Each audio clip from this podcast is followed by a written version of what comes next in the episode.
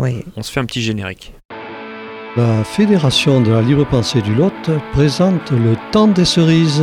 Rachel et Michel vous lisent et commentent des textes sur la laïcité, la République, la religion, l'école laïque ainsi que sur l'actualité. La libre pensée n'est pas une doctrine, c'est une méthode, celle du libre examen. Elle ne tient pour vrai que ce qui est vérifiable et vérifié. Il en découle que nous nous affirmons progressistes, anticapitalistes, anti-religieux, antimilitaristes et partisans actifs du progrès social. Le temps des cerises, une émission mensuelle sur Décibel FM. Bonjour à toutes et à tous, bienvenue sur l'antenne de Décibel FM, c'est l'heure de votre émission Le temps des cerises. On ne change pas une équipe qui gagne, donc dans les studios toujours Rachel et Michel. Bonjour. Bonjour tout le monde. Bonjour à tous. Et on ne change pas un conducteur qui gagne aussi, donc je laisse la place à Michel pour qu'il vous présente le sommaire. Voilà, alors les thèmes de l'émission, là, euh, Fabien, c'est qu'on va parler d'une réflexion sur la nocivité des religions. On va parler du chevalier de la barre, que peut-être euh, beaucoup ne connaissent pas, mais qui fut brûlé pour n'avoir pas salué une procession catholique et être en possession du dictionnaire philosophique de Voltaire. C'était grave à l'époque. hein. On va parler de l'affaire Lactalis, euh, dont tout le monde entend parler, et pendant ce temps, le gouvernement Macron prouve vraiment qu'il est bien le président des riches. On va parler aussi d'une petite complainte euh, du trésorier. Et enfin, pour finir, une bonne blague gâteau. Pour commencer, euh, Rachel, on peut faire une réflexion là sur vraiment sur la nocivité des religions. hein. Oui. Il est grand temps d'affirmer la résurgence de la pression religieuse. Le risque est grand. Si l'on ne s'en tient qu'à l'actualité, il serait bon de mettre en évidence les prosélytismes des diverses religions. Est-il nécessaire de rappeler qu'il a fallu opposer les armes face à la rage du clergé et d'une partie de ses ouailles pour faire respecter les lois de la République laïque Le fait religieux est de plus en plus présent et par là même dangereux en dehors de son environnement réservé. Il est curieux d'observer l'évolution des positions de diverses religions et leur rapprochement de façade, ce qui n'empêche aucunement de retrouver une certaine violence sur le terrain. Comment le commun des mortels peut-il croire au XXIe siècle, quand les religions, pour renforcer leurs influences, n'hésitent pas à se rapprocher, niant ainsi leur propre importance, voire leur réalité? Ainsi la preuve est faite. Le socle de la croyance est la bêtise. Mais ce n'est pas là le vrai danger. Inculquer aux masses l'idée que leur vie n'est qu'une parenthèse et qu'il est essentiel de défendre jusqu'au prix de sa vie une vision de l'au-delà, inculquée par des institutions vénales. Et ajoutons à cela la manipulation des esprits par le biais de la plupart des dirigeants politiques pour laisser penser que la religion peut être une composante essentielle de la démocratie. Manipulation pour le moins insensée, mais qui peut s'avérer criminelle. La conclusion s'impose, défendons l'essentiel, laissons croire ceux qui le veulent, mais luttons activement contre toutes ces entreprises d'abrutissement. Nous avons les outils pour cela. En premier, la référence à l'histoire et tout simplement l'observation de l'actualité. Les symboles religieux se complaisent dans le sang et la misère. Quelle religion fait barrage à la violence? Aucune. Elles s'appuient sur la vie et se nourrissent de la mort. Que font-elles face à la misère? Elles la gèrent. Donc, pour aller dans leur sens, si Satan il y a, il se nomme religion. Le remède se trouve certainement dans une forme éducative qui développerait le sens critique face à tout ce qui n'est pas prouvé. On l'exige bien de la science. La politique peut elle-même être un remède, à condition qu'elle devienne une expression populaire et non élitiste. La politique, au contraire de ce que beaucoup voudraient faire croire, est saine. Simplement, comme un couteau peut trancher du pain, il peut aussi tuer. Mais une chose est certaine, la politique s'appuie toujours sur des réalités pour construire bien ou mal, elle ne s'appuie pas sur un mystère. Rachel et Michel, le temps des cerises.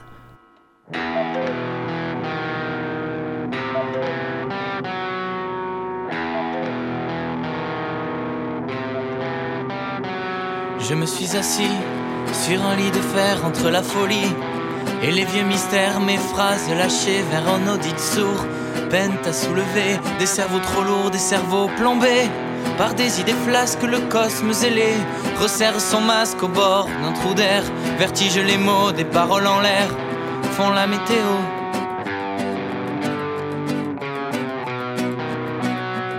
Je me suis penché sur un lit de fer, j'y ai débranché tous les cathéters au bras des poupées portant uniforme, armes dégonflées, de gaz chloroforme, du latex vidé. À même le sol, je n'ai ranimé. Car cette ravachole au bord d'un trou d'air, ça plane un peu trop pour oxygéner le bon populo.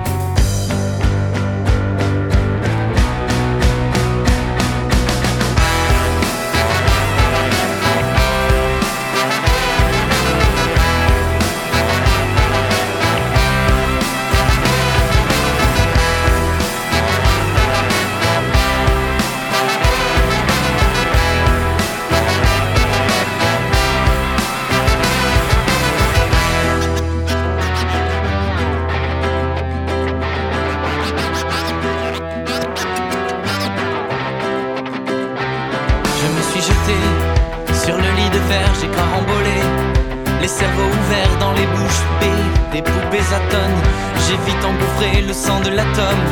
J'ai mis de la chair, j'ai rempli de sang les deux hémisphères des soldats du rang. Ils se sont jetés comme des oiseaux sous le lit de fer entre les barreaux.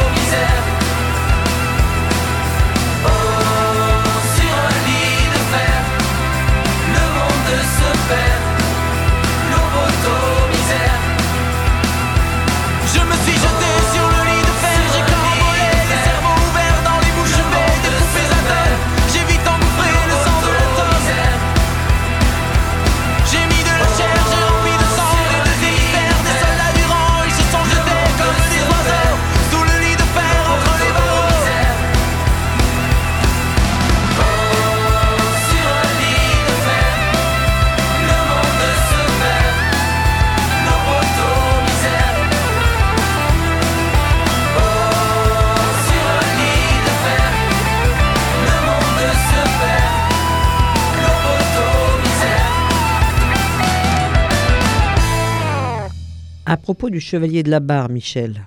Eh oui, ce fameux chevalier de la barre, qui était un jeune noble désargenté de la région picarde.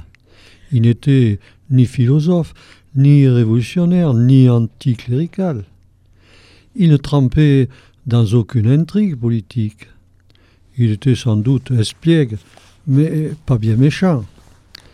C'était simplement un jeune homme de son temps, comme tous les gens de tous les temps.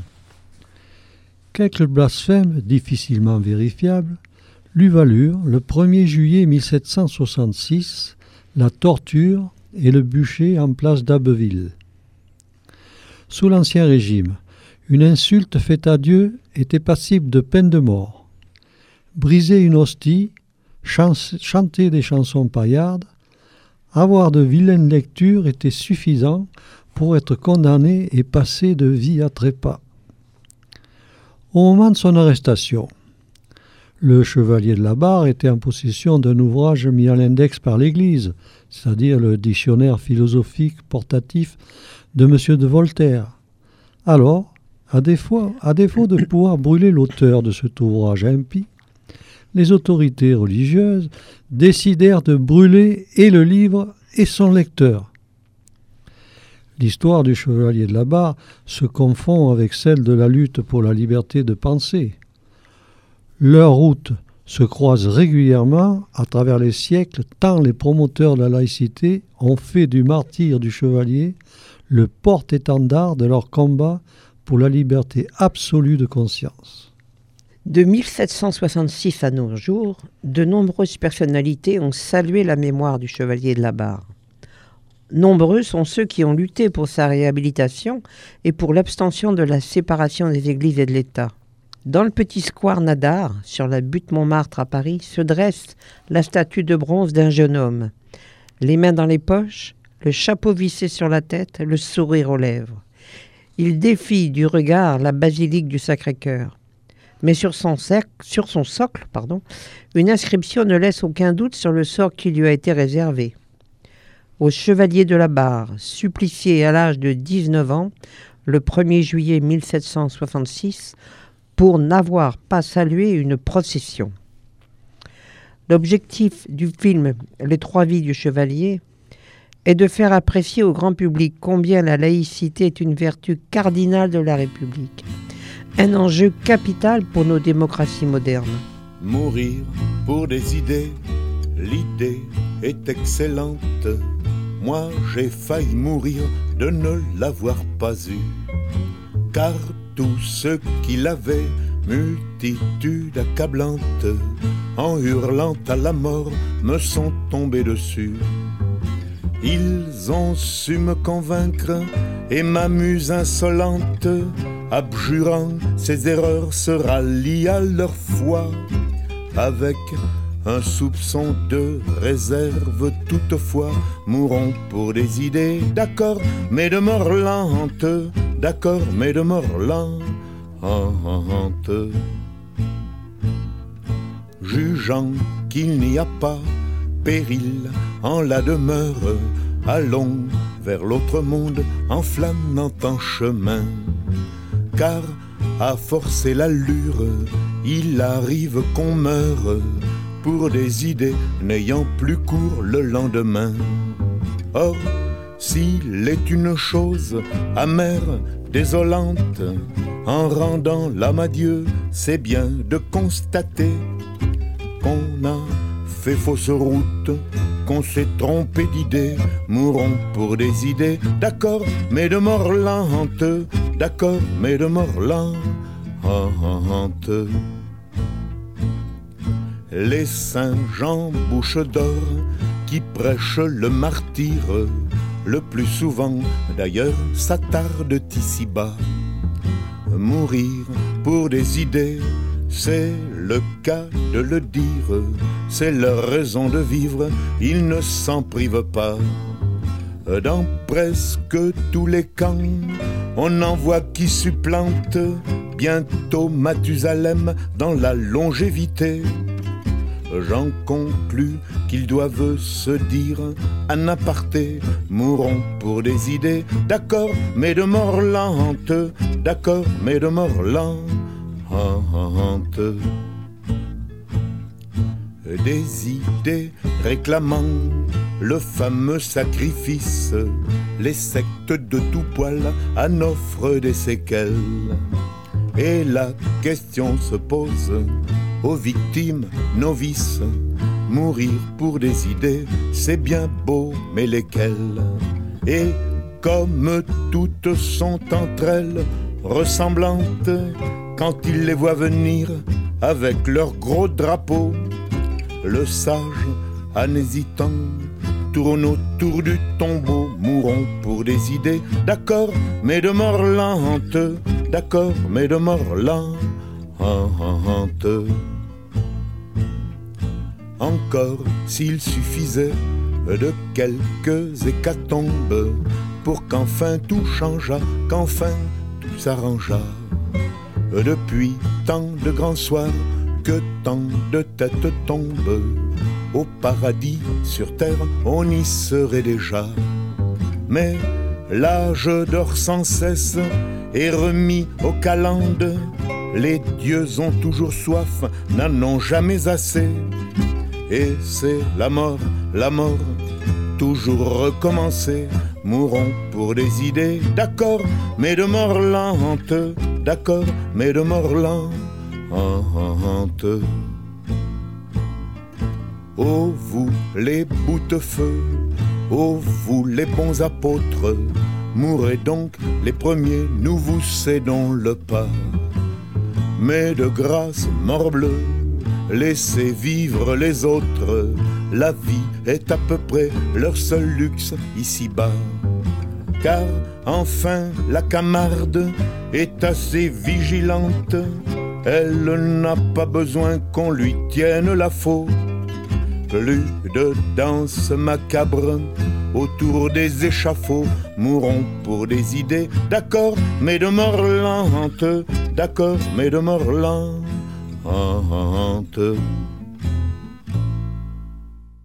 Alors Fabien va parler de quelque chose qu'on entend beaucoup parler à la télévision, c'est l'affaire Lactalis. Et eh oui, on va en parler. Avec près de 10 milliards d'euros de fortune, Emmanuel Beignet, le PDG de Lactalis, a multiplié par 2,5 cette fortune ces quatre dernières années. Durant cette période, il a été le champion de l'écrasement du prix du lait payé aux agriculteurs. Les producteurs de lait sont devenus les otages de Lactalis qui a droit de vie ou de mort sur la filière. Comment le système capitaliste a-t-il pu mettre dans une telle dépendance paysans et consommateurs Le groupe est aujourd'hui au cœur d'une faille de la sécurité alimentaire avec le scandale du lait infantile contaminé à la salmonelle. Et il continue à faire preuve de la même arrogance. Et il y a beaucoup de questions qui se posent sur les conditions de travail et de production sur les conditions de la distribution et du retrait des lots contaminés. Ces questions doivent être posées. La loi du secret, qui est une marque de fabrique du PDG, doit être brisée. D'ailleurs, l'aveu du ministre de l'Agriculture, Stéphane Le Foll, qui n'a jamais pu rencontrer le PDG même au cœur de la crise du lait, en dit long.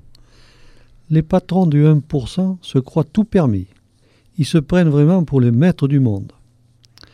Et alors là, toutes les questions doivent être posées. Par exemple, combien a-t-on supprimé d'emplois dans les administrations de contrôle de l'État depuis le 2012 Et c'est quand même 1000 postes supprimés. Alors Rachel, maintenant, on va voir ce que disait Bruno Le Maire. Il disait Nous allons rendre 400 millions d'euros aux 1000 premiers contributeurs de l'ISF.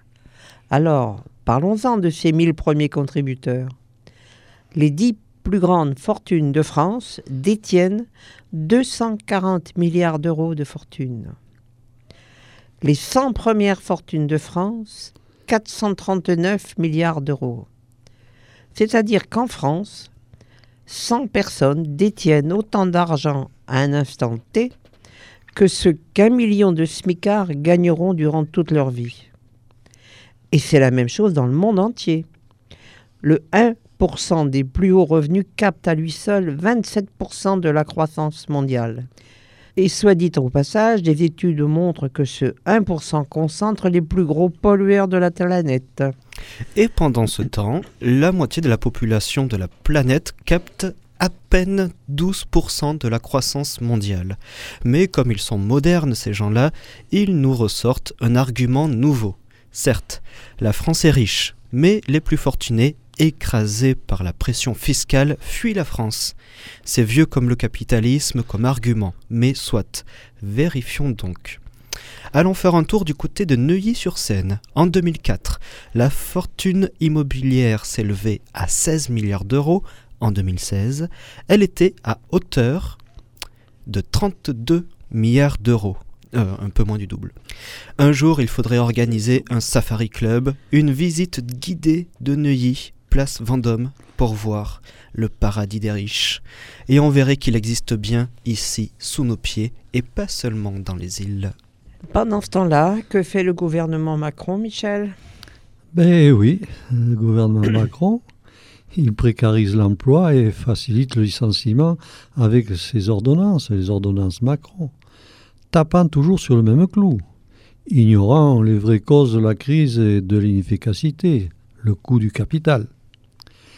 Il pique 5 euros par APL dans la poche de ceux qui n'arrivent pas à boucler leur fin de mois. Il demande aux bailleurs sociaux de compenser le désengagement de l'État à hauteur de 1,5 milliard, ce qui fera d'ailleurs autant d'argent en moins pour les réhabilitations, les constructions neuves et le bien-être des locataires. Il offre 4,6 milliards d'euros de cadeaux fiscaux aux plus riches dans le budget de l'État de 2018 et il prend autant dans la poche des retraités via la CSG. Et on est bien au courant, Rachel. Hein. Mmh, tout à fait. Le problème de la France, c'est que le travail du grand nombre fait la richesse d'une poignée d'autres. et que ce gouvernement, pas plus que les autres d'ailleurs, ne met plus l'argent où il devrait le mettre pour développer notre pays. Et ceci dit, que disent les infirmières des hôpitaux et les EHPAD, Rachel? Entre ce qu'il faut noter sur l'ordinateur ou le dossier, les protocoles et les procédures administratives, je n'ai plus le temps de faire mon métier de soignante. Dans la réalité, nous avons moins de 5 minutes pour l'aide à la toilette ou l'aide au repas en EHPAD. C'est inhumain. Les contraintes financières modifient profondément notre travail. Nous poussons les familles à reprendre les patients et patientes, quitte à en culpabiliser certains. Le temps de prévention d'éducation sanitaire ne sont pas financés. Pour prendre l'exemple de l'hôpital, les regroupements GHT vident les établissements de proximité de leur sens. Le désert sanitaire s'étend. Les zones blanches, ça n'existe pas que dans la téléphonie. Et quand l'hospitalisation privée prendra le pas, que faudra-t-il faire, Madame Buzyn? Négocier en contrepartie sonnante et trébuchante avec le privé pour qu'il daigne couvrir ces zones blanches la recherche effrénée du profit immédiat couplée à une régulation d'un marché sous domination des puissants nous mène à une triple catastrophe sociale, écologique et démocratique. Depuis la fin du monde bipolaire, tous les trafics explosent. Armes, drogues, êtres humains, animaux, blanchissement d'argent sale ou pillage de la propriété intellectuelle. Ces trafics sont devenus des marchés de plus en plus lucratifs. Le seul blanchissement de l'argent sale représente, selon l'ONU, au moins 5% du PIB mondial. Les organes humains, les animaux et plantes rares, le commerce de déchets dangereux, la prolifération nucléaire, les contrefaçons de médicaments ou la piraterie informatique viennent s'ajouter au commerce des armes et autres trafics de drogue. L'esclavage et le travail des enfants rapportent des dizaines de milliards d'euros. Décibel FM, le temps des cerises, Rachel et Michel. Nous sommes venus avec le vent, nos chaussures d'argile, quelques brassées de fleurs. Phonétique, phonétique, phonétique flowers. Phonétique, phonétique, phonétique flowers.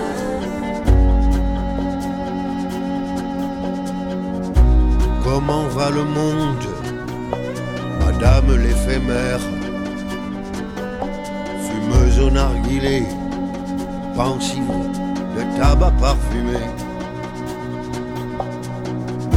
Comment va le monde? Ces babioles, c'est un tamar. Ces dates égrenées, ces mille coffrets pour une seule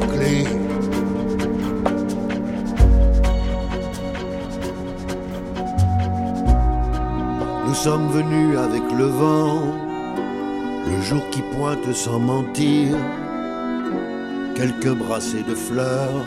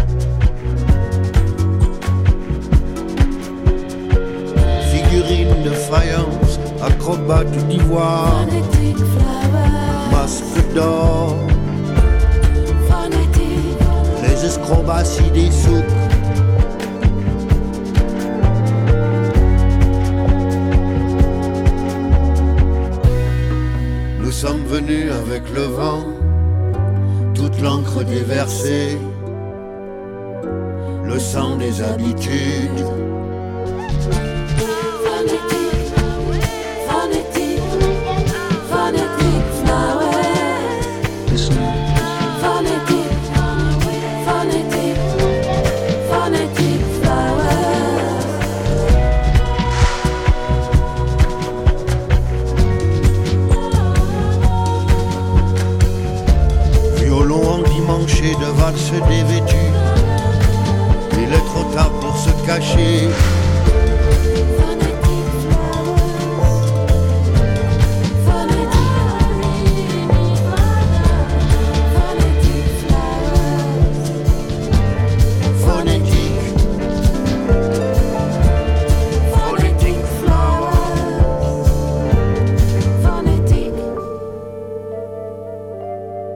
La complainte du trésorier. Cette complainte s'adresse à tous les trésoriers d'associations ou autres, et particulièrement à Bernard, notre trésorier de la libre pensée du Lot, sans oublier le trésorier de Radio Décibel.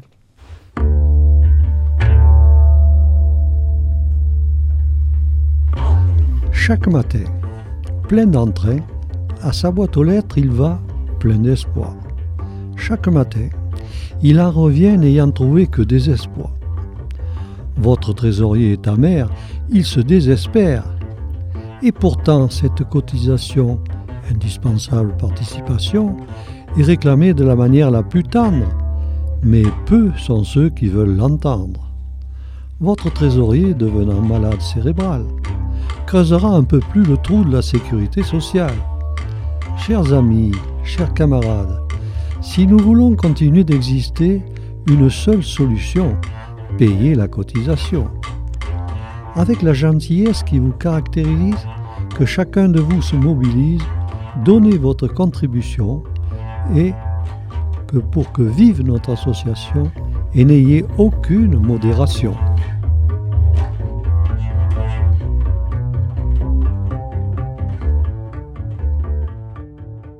Et maintenant, pour finir l'émission Le temps des cerises, une petite histoire drôle et bien cato. Rachel. Eh oui. Suite à une crise cardiaque, un homme subit une chirurgie à cœur ouvert. Il se réveille après l'opération et se trouve soigné par des religieuses dans un hôpital catholique. Comme il retrouvait ses esprits, une religieuse lui demande comment elle allait payer. Elle lui demande s'il a une assurance maladie. Il répond d'une petite voix encore faible Pas d'assurance maladie. Elle lui demande Avez-vous de l'argent à la banque? Il répond Pas d'argent à la banque. Elle poursuit Avez-vous un membre de votre famille qui peut vous aider? Il dit Je n'ai qu'une sœur, vieille fille, qui est religieuse dans un couvent. La sœur se fâche et lui dit Ce ne sont pas des vieilles filles, elles sont mariées à Dieu. Et le patient de lui répondre Alors envoyez la facture à mon beau-frère. Il est si grand et si riche le beau-frère. Et voilà, c'était sur cette petite euh, histoire euh, rigolote que l'on conclut cette émission du mois de mars. Rachel et Michel, on se retrouve dans un mois? Oui, Oui. tout à fait. Tout à fait. On va laisser le printemps s'installer petit à Ça petit. fera pas de mal. Ouais. Allez, merci beaucoup. À très vite. À bientôt à, À tous. bientôt à tous. Au revoir. Au revoir. La Fédération de la libre pensée du Lot présente le temps des cerises. Rachel et Michel vous lisent et commentent des textes sur la laïcité, la République, la religion, l'école laïque ainsi que sur l'actualité. La libre pensée n'est pas une doctrine, c'est une méthode, celle du libre examen. Elle ne tient pour vrai que ce qui est vérifiable et vérifié. Il en découle que nous nous affirmons progressistes, anticapitalistes, anti-religieux, antimilitaristes et partisans actifs du progrès social. Le temps des cerises, une émission mensuelle sur Décibel FM.